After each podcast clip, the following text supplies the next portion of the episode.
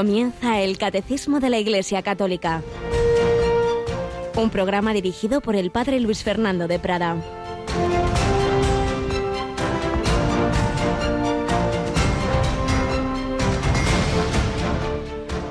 ¿No sabéis que cuando os ofrecéis a alguien como esclavos para obedecerlos, hacéis esclavos de aquel a quien obedecéis, bien del pecado para la muerte, bien de la obediencia para la justicia?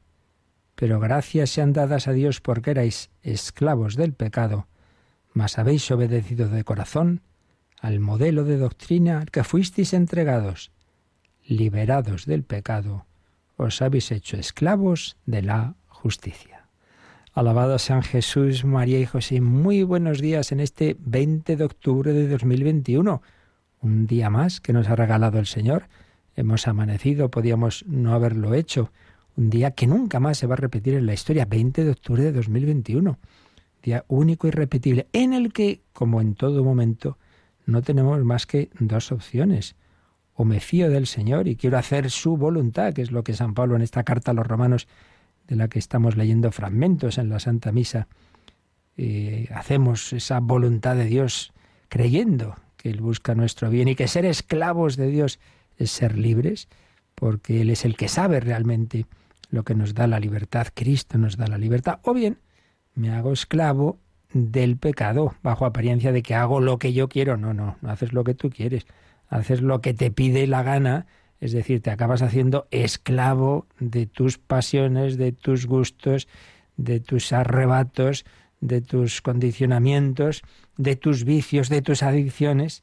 ¿Qué preferimos? La esclavitud de Dios que nos quiere dar la libertad porque hacer su voluntad es sacar lo mejor de nosotros mismos o bajo capa de que yo hago lo que quiero, al final me hago esclavo del mal. María dijo, he aquí la esclava del Señor, si es la mujer más libre, es la reina de cielos y tierra.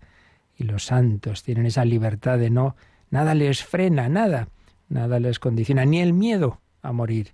Han dado la vida, martirialmente tantos de ellos y en el día a día, pues todos de una manera o de otra. Pues así se lo pedimos al Señor, a la Santísima Virgen, a tantos santos que estamos celebrando en este mes de octubre. Un mes de octubre que es un mes misionero. Rocío, buenos días.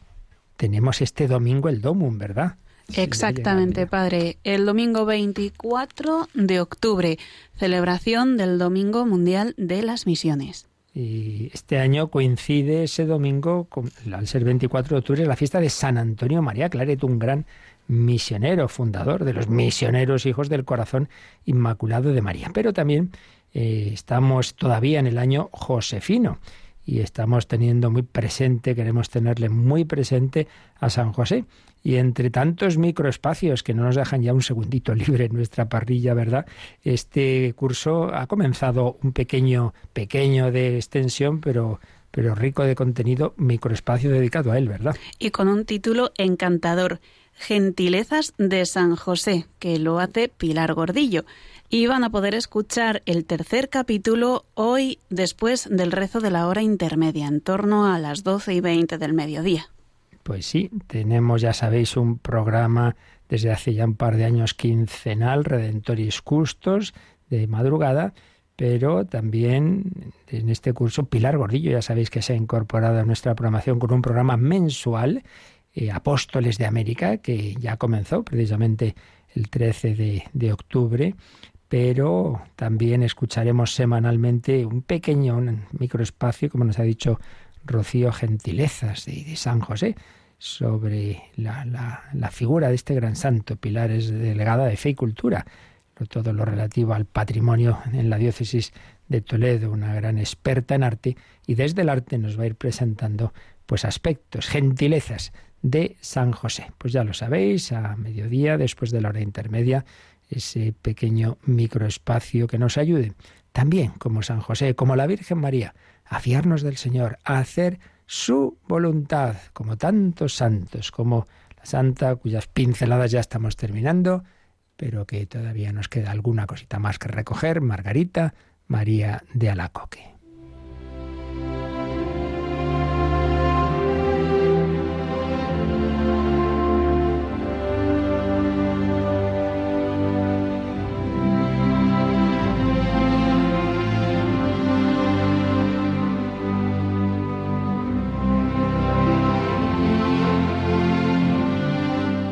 Santa Margarita María de Alacoque, autobiografía, recogiendo algunos de los párrafos de esa autobiografía que ella no quería escribir, pero obedeció.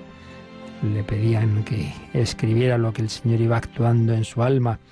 Recordábamos ayer pues una comunicación que tuvo de un alma que estaba en el purgatorio, de un sacerdote, de un sacerdote irreligioso, pero en fin, que dentro de que en general su vida había ido bien, había cosas que había que purificar y lo estaba pasando mal y le pidió, le pidió a Santa Margarita María que intercediera para que fuera liberado del purgatorio y así fue al cabo de tres meses. Pero también oíamos cómo había una religiosa que andaba por mal camino y que el Señor le pidió a Santa Margarita pues que intercediera también por ella, por su conversión.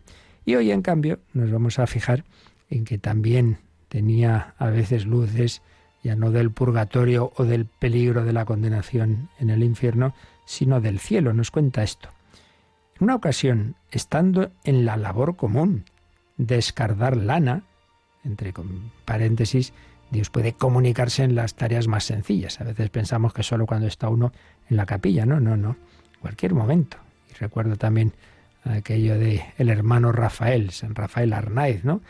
Eh, entró en la, en la trapa y decía, bueno, aquí estoy pelando nabos, por amor de Dios. Que nadie piense que una tarea es menos digna, lo importante es hacer las cosas con amor. Pues bien, estando en la labor común de escardar lana, me retiré a un pequeño patio, próximo al Santísimo Sacramento, donde, trabajando arrodillada, me sentí al instante recogida por completo, interior y exteriormente y se me representó al mismo tiempo el amable corazón de mi adorable Jesús, más brillante que el sol. Qué bonito. Pues cómo es el Señor el que realmente nos recoge. De nuestra parte siempre tenemos que intentar, ¿verdad? Pues en la oración voy a intentar recogerme, sí, sí. Pero ante todo es gracia de Dios que hay que pedirle al Señor. Se le presentó el corazón de Jesús brillante, brillante como el sol. ¿Y qué eh, ocurrió? Dice que ese corazón de Jesús estaba en medio de las llamas de su puro amor, rodeado de serafines que cantaban un admirable concierto. ¿Y qué palabras entendió que cantaban los serafines? El amor triunfa, el amor goza, el amor del Santo Corazón se alegra.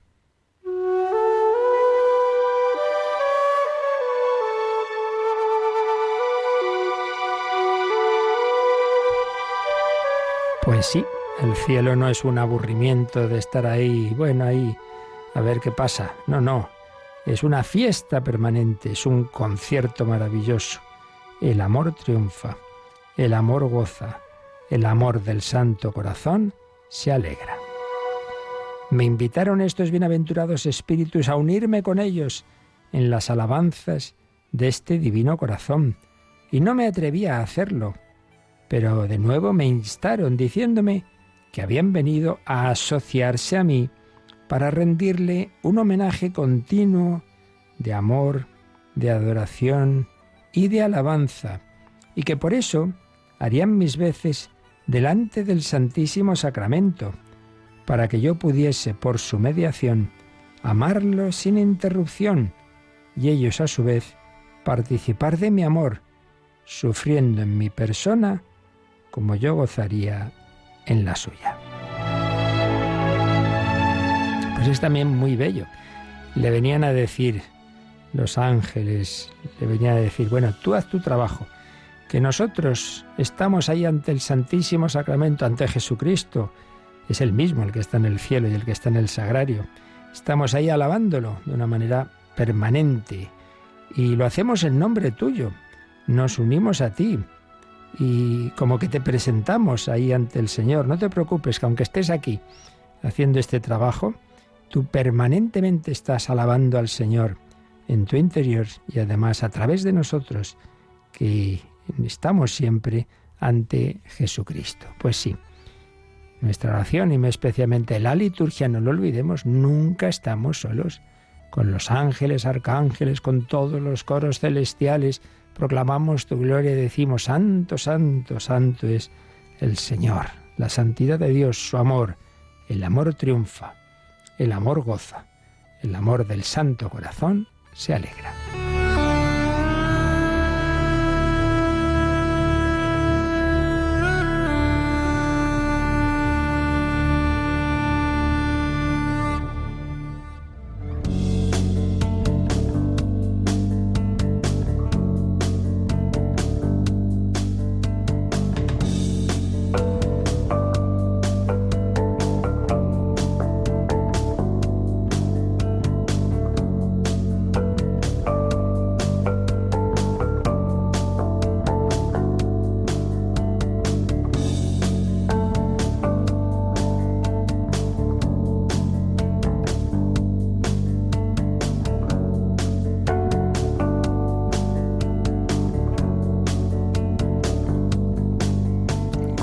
Ángeles y con todos los santos llamados a esa fiesta eterna, perpetua de las alabanzas del Señor. Bueno, pues vamos terminando este apartado que dentro del tiempo en la liturgia está dedicando el catecismo al año litúrgico.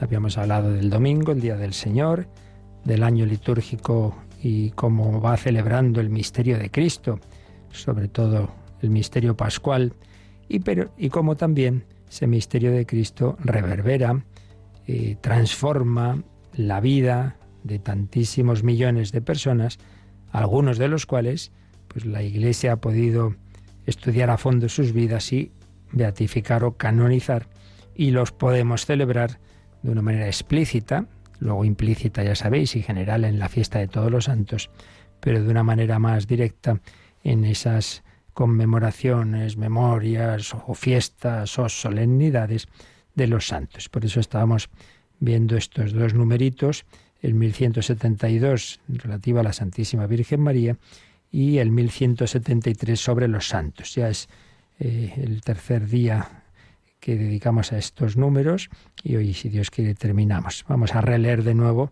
porque aún nos quedaba alguna cosita que comentar, este 1173 sobre la presencia de los santos en el año litúrgico.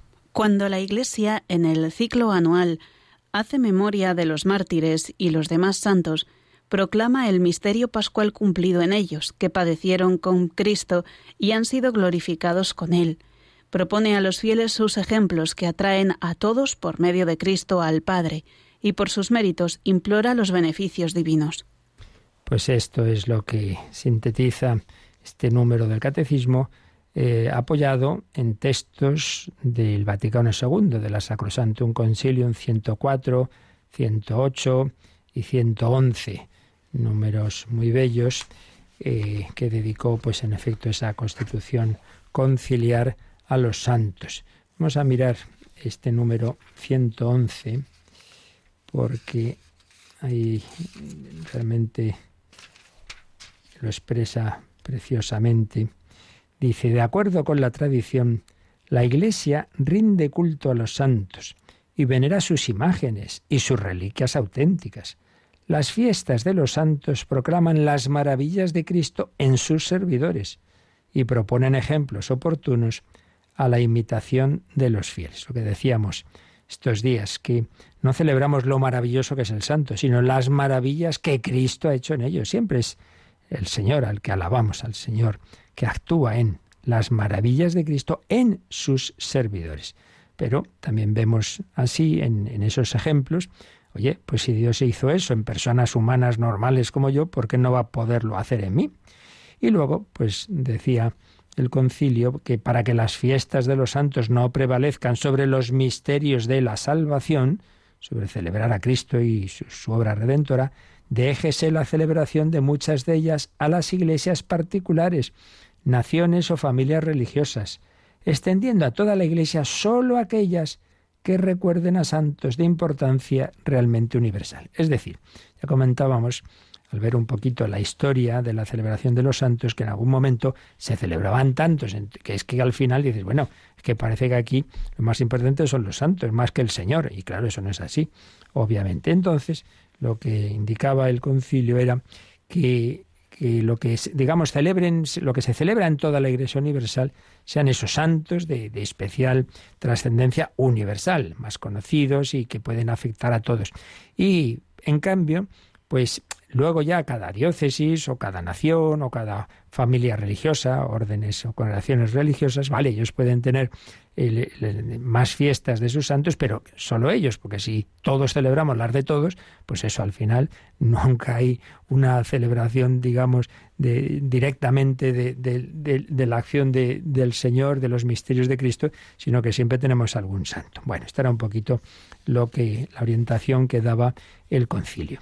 Y antes de terminar, profundizamos un poquito más en esta teología del culto a los santos que nos sirve también em, lo, que, lo que digamos ahora, pues también en, su medida eh, respecto al culto a la Santísima Virgen. Y para ello de nuevo acudimos al padre José Antonio Goenaga, que ya os dije fue un jesuita ya fallecido, pues profesor de, de liturgia y explicaba todas estas cosas muy bien. Y entonces, pues nos decía lo siguiente. Nos hablaba de cómo en estas celebraciones de la Virgen o de los santos podemos ver este trasfondo teológico. Por un lado, una memoria litúrgica, al sentido de la palabra, es el recuerdo admirado y agradecido de las maravillas obradas por Dios, no sólo en la vida, muerte y resurrección de Cristo, sino también en los miembros más destacados del Cristo total. Eso del Cristo total es una expresión de San Agustín, Cristo total es cabeza y miembros, el cuerpo místico, ¿no?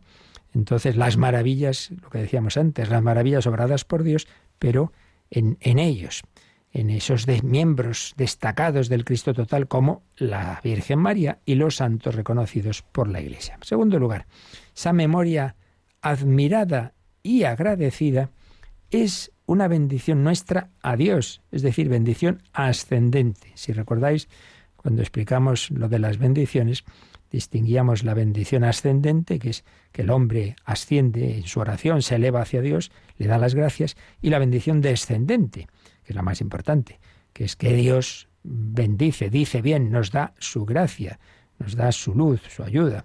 Siempre son esas dos dimensiones. Pues bien, por un lado, la memoria de los santos es bendición ascendente. Santa María y los santos antes de ser prodigios morales, intercesores y ejemplos a seguir, son obras de Dios, que es admirable en sus santos, y por eso provocan la alabanza a Dios. Entonces veis nuestra bendición ascendente. Señor, te bendecimos por lo que has hecho en San tal, en San cual. La obra de arte suscita el elogio del artista. ¿Ves una obra de arte? ¡Qué maravilla! ¡Qué bien pintaba Velázquez! Bueno, pues qué maravilla qué bien actuó el Señor en Santa Teresita, en, Francisco de Asís o en Pier Giorgio Frassati. Qué maravilla, qué obra de arte. Y no digamos en la Santísima Virgen María, le salió redonda. Por eso, los prefacios de la misa dicen esto, en verdad es justo y necesario es nuestro deber y salvación darte gracias, Señor, y proclamar tus maravillas en la perfección de tus santos. Siempre son las maravillas que Dios ha hecho. En verdad es justo darte gracias y deber nuestro glorificarte, Padre Santo, porque manifiestas tu gloria en la asamblea de los santos y al coronar sus méritos coronas tu propia obra. Qué preciosa expresión. Cuando el Señor corona los méritos de alguien, en realidad corona su propia obra. Es Dios el que ha hecho la obra. Sí, el otro se ha dejado, evidentemente, pero es la acción de Dios. Es un ejemplo muy bonito. Podemos pensar eh, esa pesca milagrosa cuando una pues en, la vida pública y luego otra al final ya cuando con Cristo resucitado cuando se aparece a la orilla del lago y dice ¿tenéis algo? ¿habéis pescado algo? no echad la red a la derecha la echan ¡voilà! un montón de peces entonces luego les dice el Señor sacad sacad los peces que habéis pescado y entonces dice San Agustín sacad los peces que habéis pescado pero si ha sido gracias a él sí dice pero es que el Señor llama méritos nuestros a lo que son dones suyos. Realmente fue gracias al Señor esa pesca y por supuesto la anterior. Fue gracias al Señor, sí, pero el Señor ha querido que pongamos un poquito, echar la red, para poder decir, lo has hecho tú. Es como esa madre que coge al niño, dice, mira, mira lo que hay ahí, venga, cógelo tú, y le tiene que subir en brazos porque no llega. Pero bueno, pero el niño sí extiende la manita y lo coge, mira qué bien lo has hecho. Bueno, sí, claro, pero si no lo sube en brazos no hay nada que hacer. Dios es así. Nos da su gracia, ponemos un poquito para que eh, intervenga nuestra libertad, pero realmente es la obra ante todo del Señor. Así pues, al ver lo que Dios ha hecho en la Virgen y en los santos, ¿qué debe suscitar en nosotros? Pues alabar a Dios, alabar la obra del Señor, alabar al artista por la obra de arte que ha realizado. Eso es la bendición ascendente, te bendecimos. Pero tercero, a esa bendición de la Iglesia a Dios, sigue la bendición de Dios a la Iglesia la bendición descendente, es decir, Dios bendice a la Iglesia por y con aquello que ha sido el objeto de la bendición de la Iglesia. Se le bendice por Santa María y el Señor qué hace? Por regalarnos a la Virgen María. Nos la acerca más en cada celebración. Le bendecimos por un apóstol, por un mártir, y el Señor qué hace? Pues acercarnos más, ayudarnos más con la intercesión de ese apóstol o de ese mártir. Dios responde, es decir, que nuestra memoria admirada y agradecida de la bendición de Dios, esa bendición ascendente, se convierte en memorial, memorial, presencia en la bendición de Dios a la Iglesia, la bendición descendente. Recordemos que la palabra memorial en el hebreo zikaron indicaba, lo hemos dicho muchas veces, no un mero recuerdo subjetivo nuestro, sino que es Dios el que, digámoslo así, se acuerda en el sentido de que hace presente los frutos de algo que ocurrió en el pasado. En este caso, pues esa acción de Dios en ese santo sigue teniendo eficacia ahora. Memorial. No simplemente bendecimos a Dios por lo que hizo hace no sé cuántos siglos en Francisco de Asís, sino que Dios nos dice, no te preocupes, que Él sigue intercediendo por vosotros, que Él os va a seguir ayudando. La renovada presencia de Santa María y de los santos se hace así patente en las expresiones que se recogen en los formularios litúrgicos. Sí, nos hablan de rasgos de la vida de los santos, pero que nos acercan la figura de esos santos. Reunidos en comunión con toda la Iglesia, veneramos la memoria ante todo de la gloriosa siempre Virgen María, Madre de Jesucristo, nuestro Dios y Señor, la de su esposo San José, la de los santos apóstoles y mártires Pedro y Pablo, etcétera, etcétera, etcétera. Y lo mismo en las liturgias orientales. Haz que este pan precioso sea el cuerpo de tu Cristo y este vino precioso la sangre de tu Cristo. Por estos dones, hágase el memorial delante de tu divinidad majestuosa, de los santos padres, los patriarcas, apóstoles, profetas, predicadores, evangelistas, confesores, mártires, y de todos los hombres y mujeres consumados en la fe, ante todo de la Santísima Inmaculada y gloriosísima Señora nuestra, Madre de Dios y siempre Virgen María. Precioso texto de la liturgia armenia de San Gregorio. Con razón, tengamos también, recordemos este texto del Vaticano II, de la Constitución Lumen Gentium, dice que estamos llamados a amar a estos amigos y coherederos de Jesucristo, amigos y coherederos de Jesucristo, hermanos también nuestros y eximios bienhechores.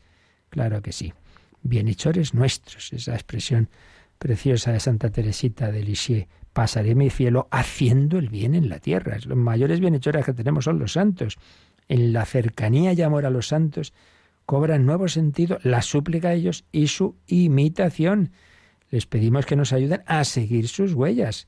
Claro que sí, pero siempre con ese trasfondo de que al final nuestra alabanza, nuestra acción de gracias, nuestra adoración es a la Santísima Trinidad, que es de quien procede todo bien. Bueno, pues recordados estos principios así básicos de lo que es el culto a la Virgen y a todos los santos, vamos a echar una mirada rápida a las principales fiestas de los santos, pero vamos primero a invocar al Espíritu Santo, porque como decíamos, no nos hacemos santos por nosotros mismos, es el Espíritu Santo el que nos santifica y lo quiere hacer con todos. Oh Señor, santifícanos, oh Señor, envía tu Espíritu.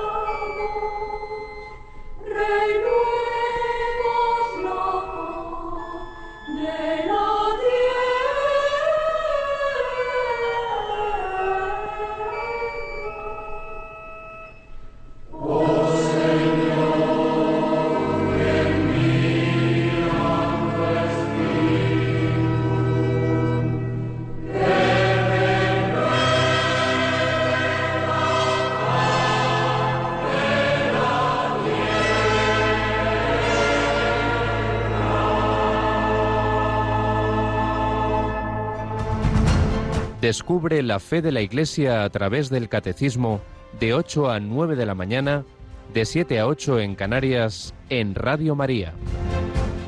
La fe de la Iglesia que se expresa en la liturgia. Recordad aquellos principios que decíamos cuando estábamos comenzando a comentar esta segunda parte del Catecismo, los fundamentos de la liturgia.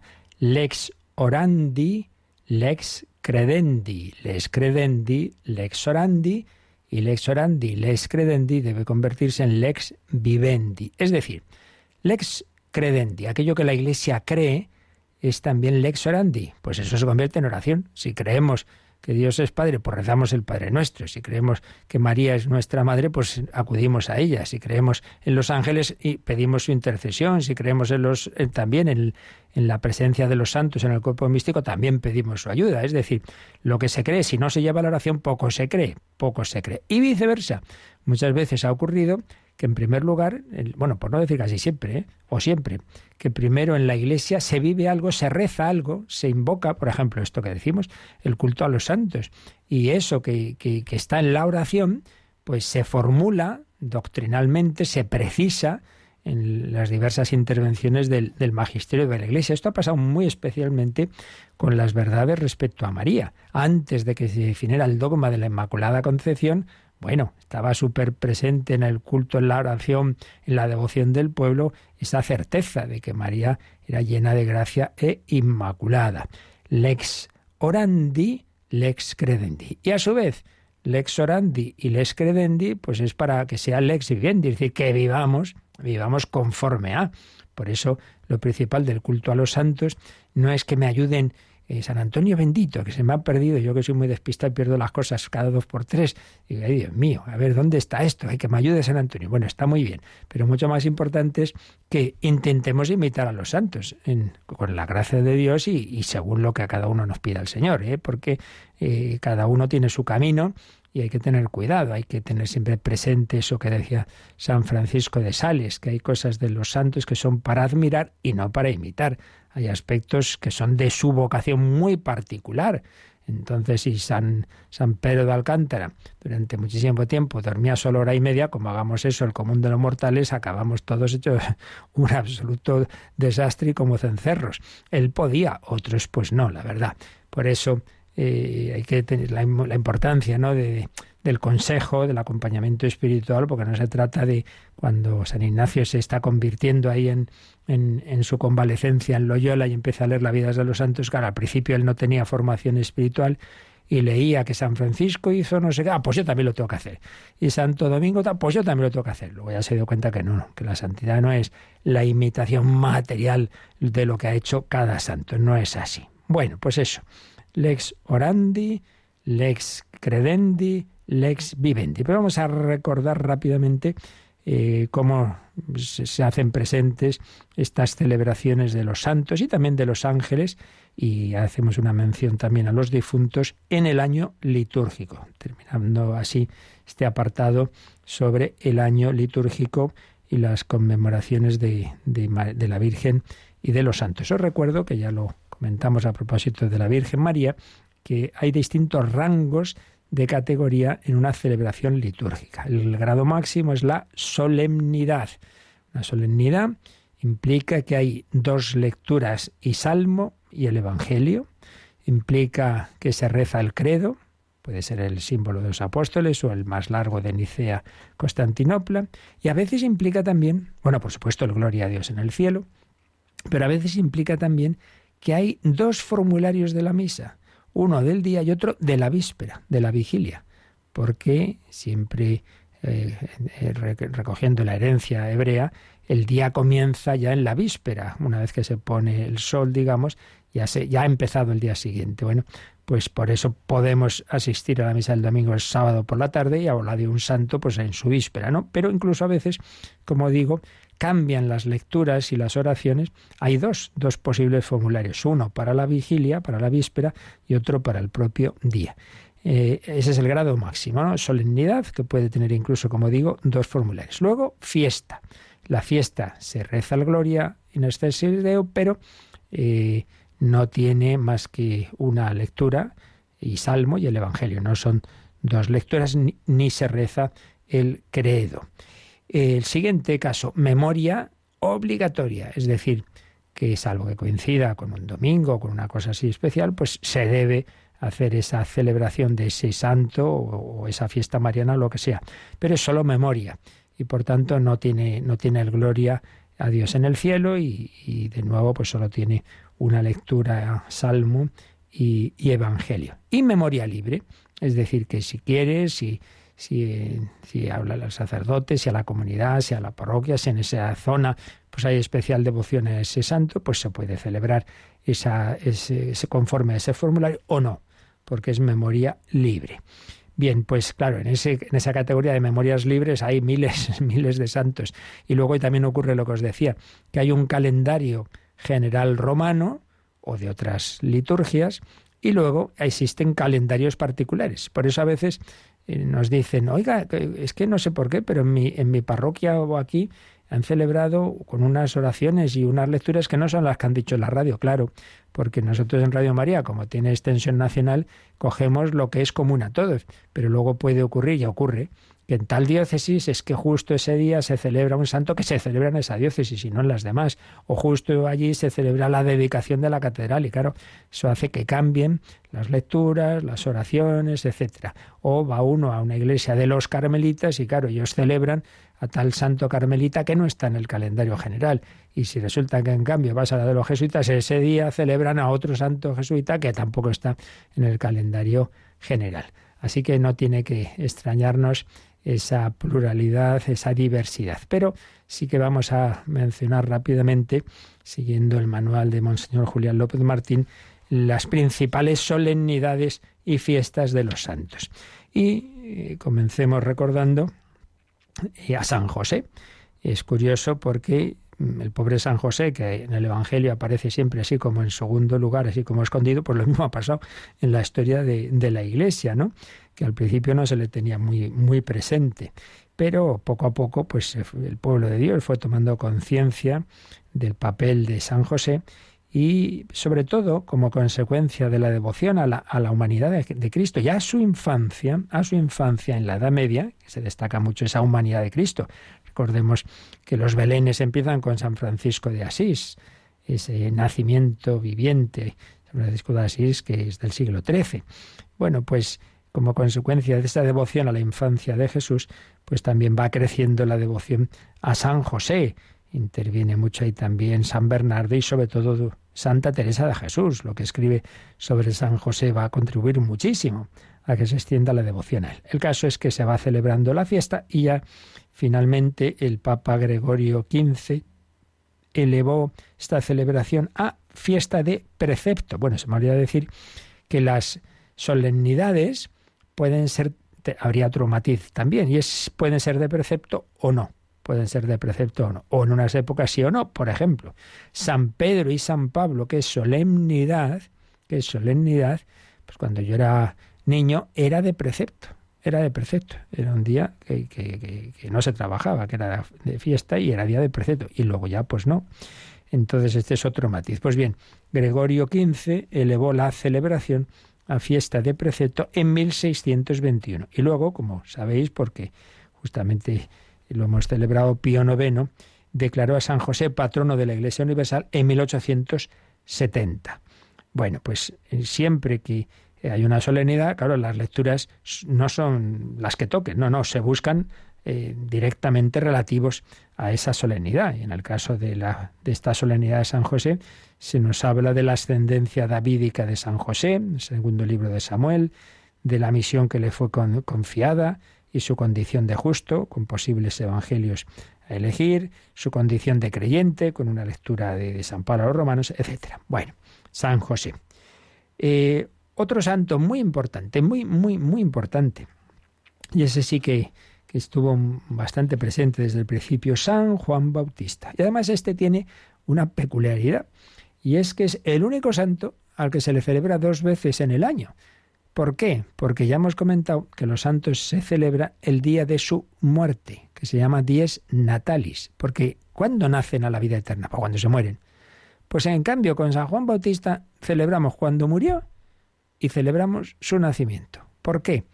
Porque los santos nacen en pecado original, menos San Juan Bautista porque sabemos que estando en el seno de su madre Isabel ya recibió el Espíritu Santo en la visitación de María.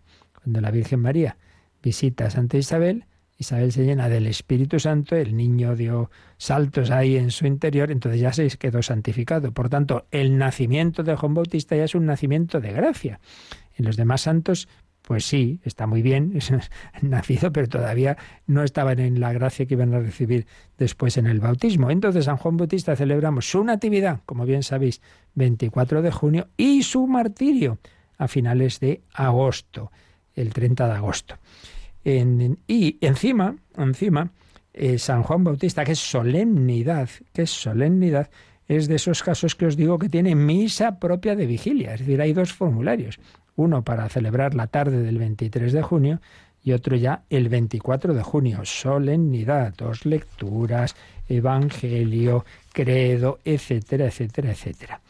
Una gran figura es el precursor del Señor del que Jesús dijo, no hay hombre mm, nacido de mujer más grande que Juan.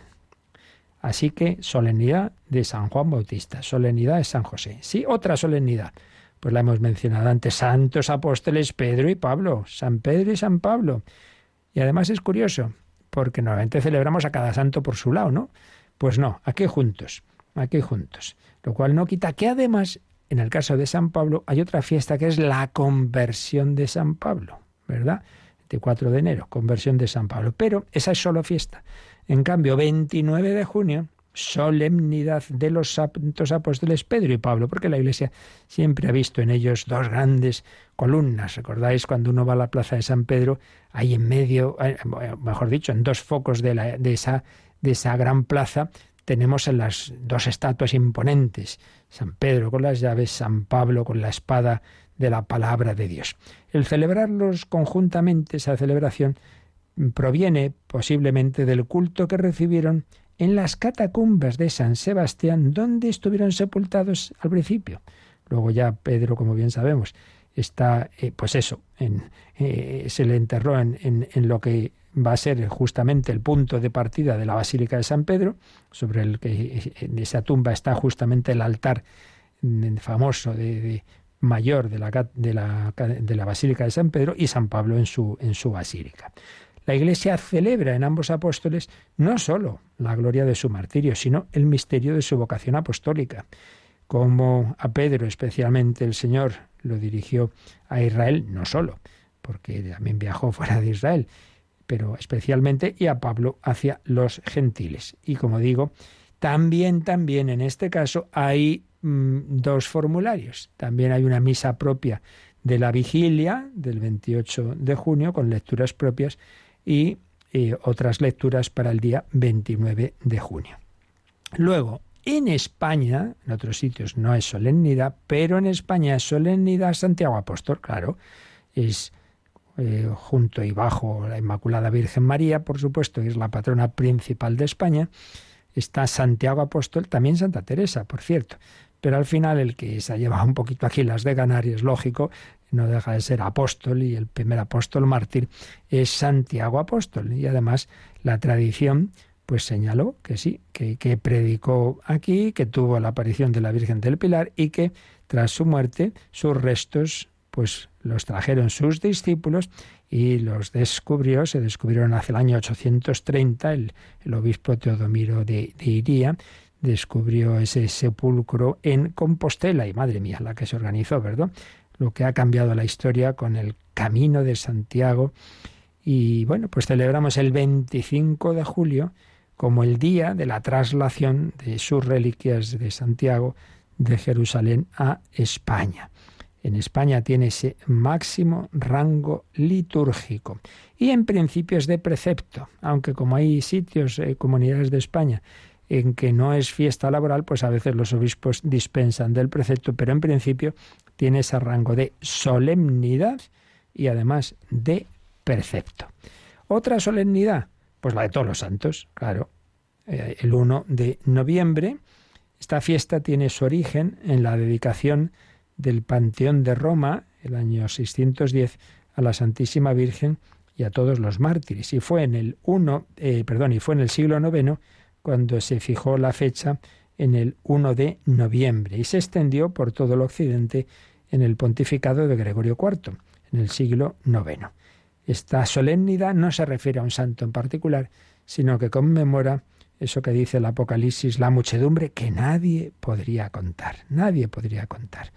Esa asamblea de la Jerusalén celeste, maravillosa, porque, porque Dios pues actúan tantos y tantas personas humildes, buenas, como recogen las bienaventuranzas, bienaventurados los pobres de espíritu, bienaventurados los que lloran, los perseguidos, los que tienen hambre y sed de la justicia, los limpios de corazón. Hay mucha gente buena, claro que sí, mucha santidad, pero pues eso no lo vemos, solemos ver pues tantas cosas malas. Y finalmente nos recuerda aquí este manual de, Monseñor Julián López que además de los santos, eh, de los seres humanos, pues también celebramos a los ángeles y arcángeles. Ya sabéis, hay una memoria obligatoria el, 2 de octubre eh, que dedicamos a los ángeles de la guarda y una fiesta, fiesta de tres arcángeles, eh, de los que sabemos algo más, que tienen una presencia más clara en la Sagrada Escritura, los arcángeles Miguel, Gabriel y Rafael. Como sabéis, los celebramos el 29 de septiembre. Hay pues muchas referencias en la escritura a los arcángeles, a Miguel, a, Gabriel, hombre, Gabriel ni más ni menos que el que hace la anunciación, ¿verdad? a la Santísima Virgen María. Y a Rafael, el que tiene el protagonista de la historia de Tobías y, y Tobit. El culto de los ángeles especialmente fue fuerte y comenzó en Oriente, pero enseguidita se extendió por Occidente. Entonces, en esos dos días, 29 de septiembre y 2 de octubre, tenemos como lecturas diversos textos bíblicos que nos hablan de ellos.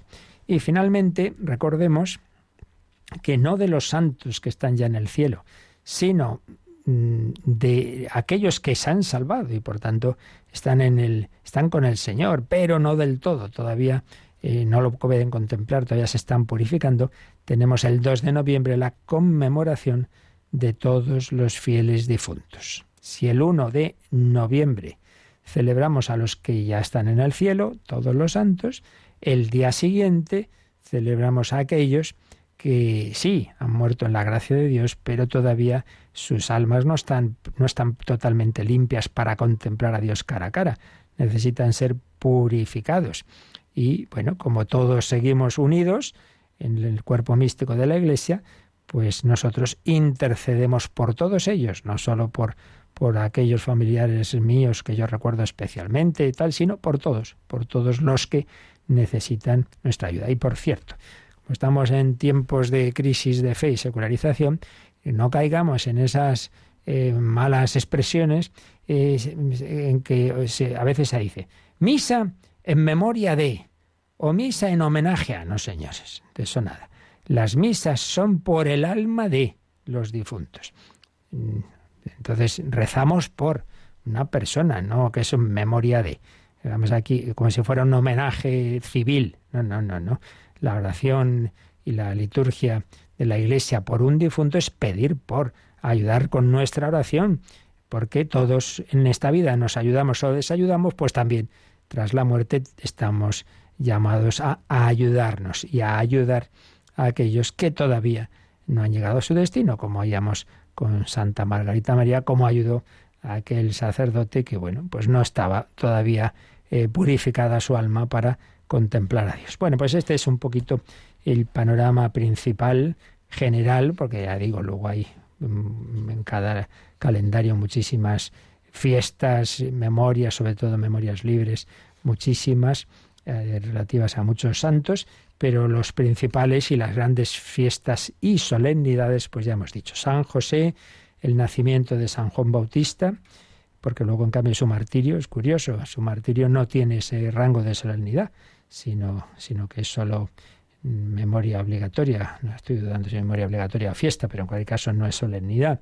Solemnidad de los santos apóstoles Pedro y Pablo, solemnidad de Santiago Apóstol en, en el caso de España, solemnidad de todos los santos, y luego hemos recordado también la fiesta de los santos arcángeles Miguel, Gabriel y Rafael y la conmemoración, un rango menor, pero que siempre hay que hacerla y es muy importante porque es una obra de misericordia que no podemos olvidar, este rezar por los difuntos que están todavía en esa fase de purificación. Y con esto terminamos este apartado sobre el año litúrgico y ya pasaremos eh, mañana, si Dios quiere, al siguiente apartado.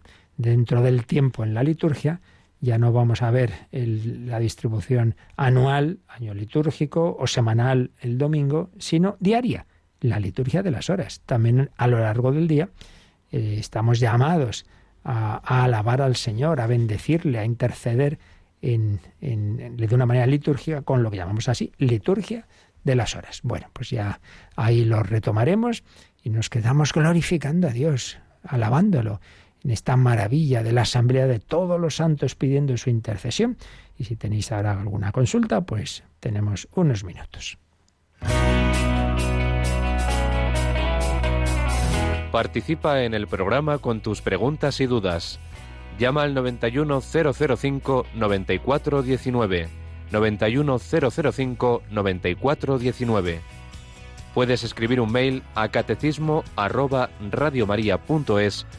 o escribirnos un mensaje al teléfono de WhatsApp 668 594 383 668 594 383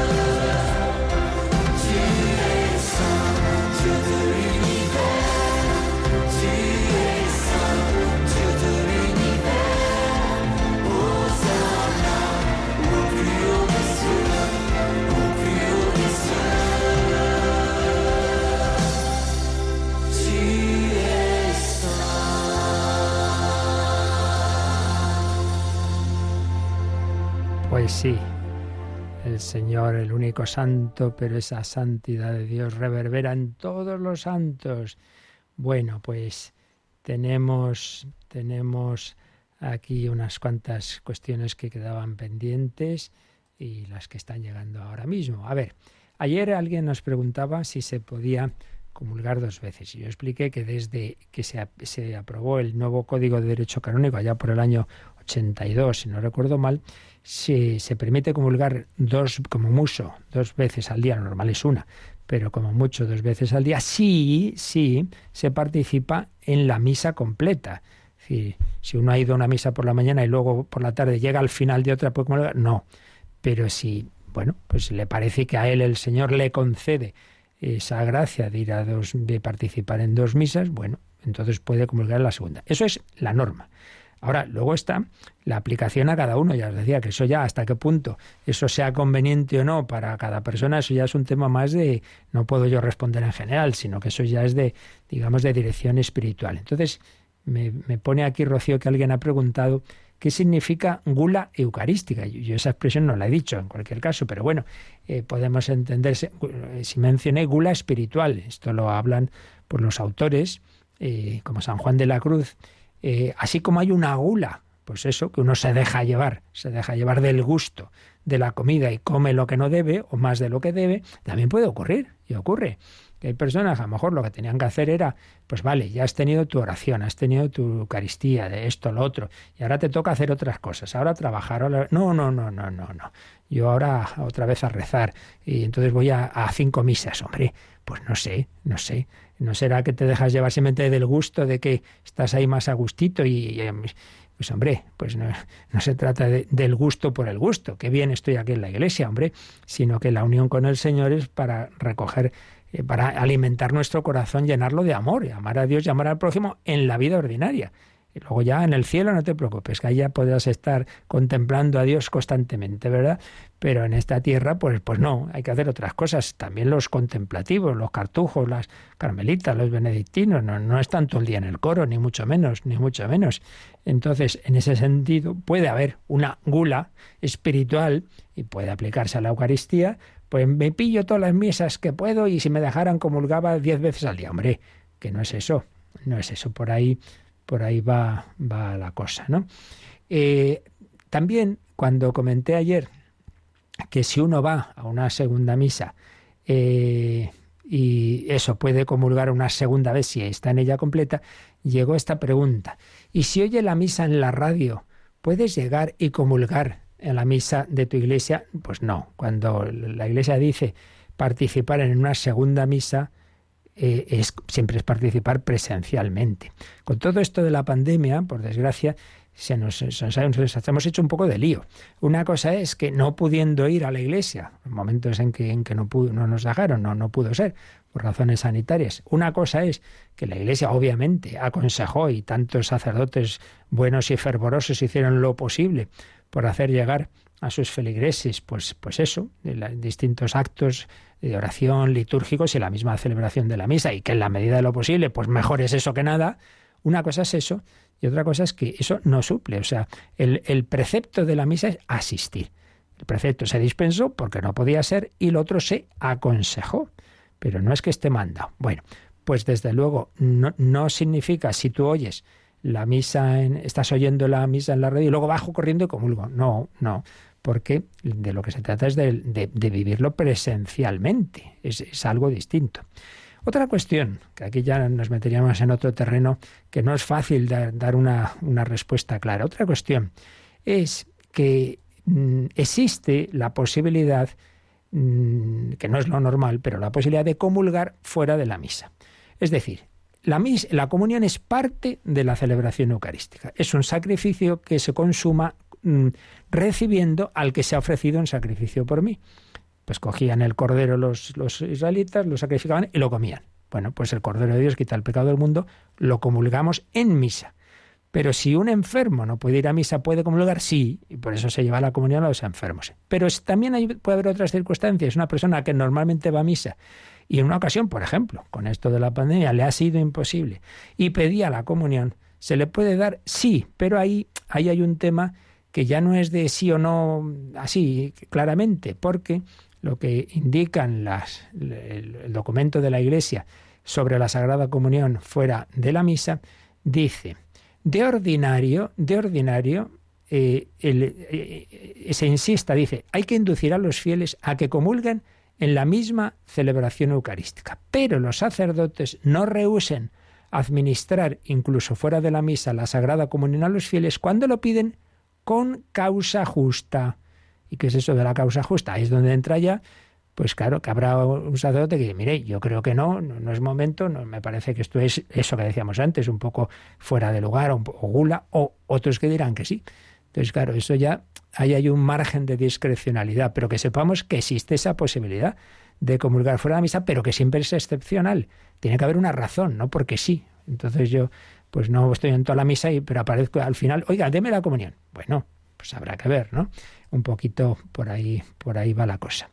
Y Rocío, tenemos más cosas, ¿no? A ver, a ver, ¿qué nos queda? Pues sí, mm, tenemos una pregunta de una oyente que nos plantea, ¿por qué el sacerdote del que hablaba el padre, que vio Santa Margarita, no estaba listo para ir al cielo? Por su apego a la creación? Pues lo, lo, leí, lo leí, eh, un poco le comunicó que había habido tres causas por las que, no había hecho del todo bien. No apego, o sea, apego en el sentido de un de algo desordenado. El amar a la creación es bueno, pero de una manera, o sea, no es a la creación, ¿eh? sino a las personas. Él era religioso y se ve, pues que bueno, pues que ahí no, no hacía, sea, en primer lugar el motivo que daba, si no recuerdo mal, era que buscaba más un poco su propia gloria. Entonces uno predica para evangelizar, sí, sí, pero también para que digan quién bien habla el Padre un poco por ahí, en fin. Pero bueno, que tampoco hay que quedarse en el detalle, tampoco lo, estas cosas no dejan de ser como muy especiales, pero la cuestión está en que no había hecho todo con toda la pureza de interior que hay que hacerla y eso es lo que había que purificar. Pero bueno, lo que nos queda lo dejamos para mañana,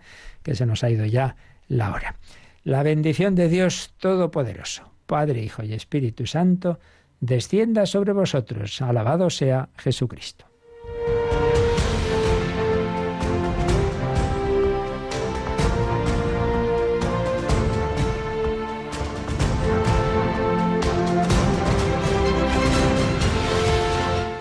Han escuchado en Radio María el Catecismo de la Iglesia Católica. Un programa dirigido por el Padre Luis Fernando de Prada.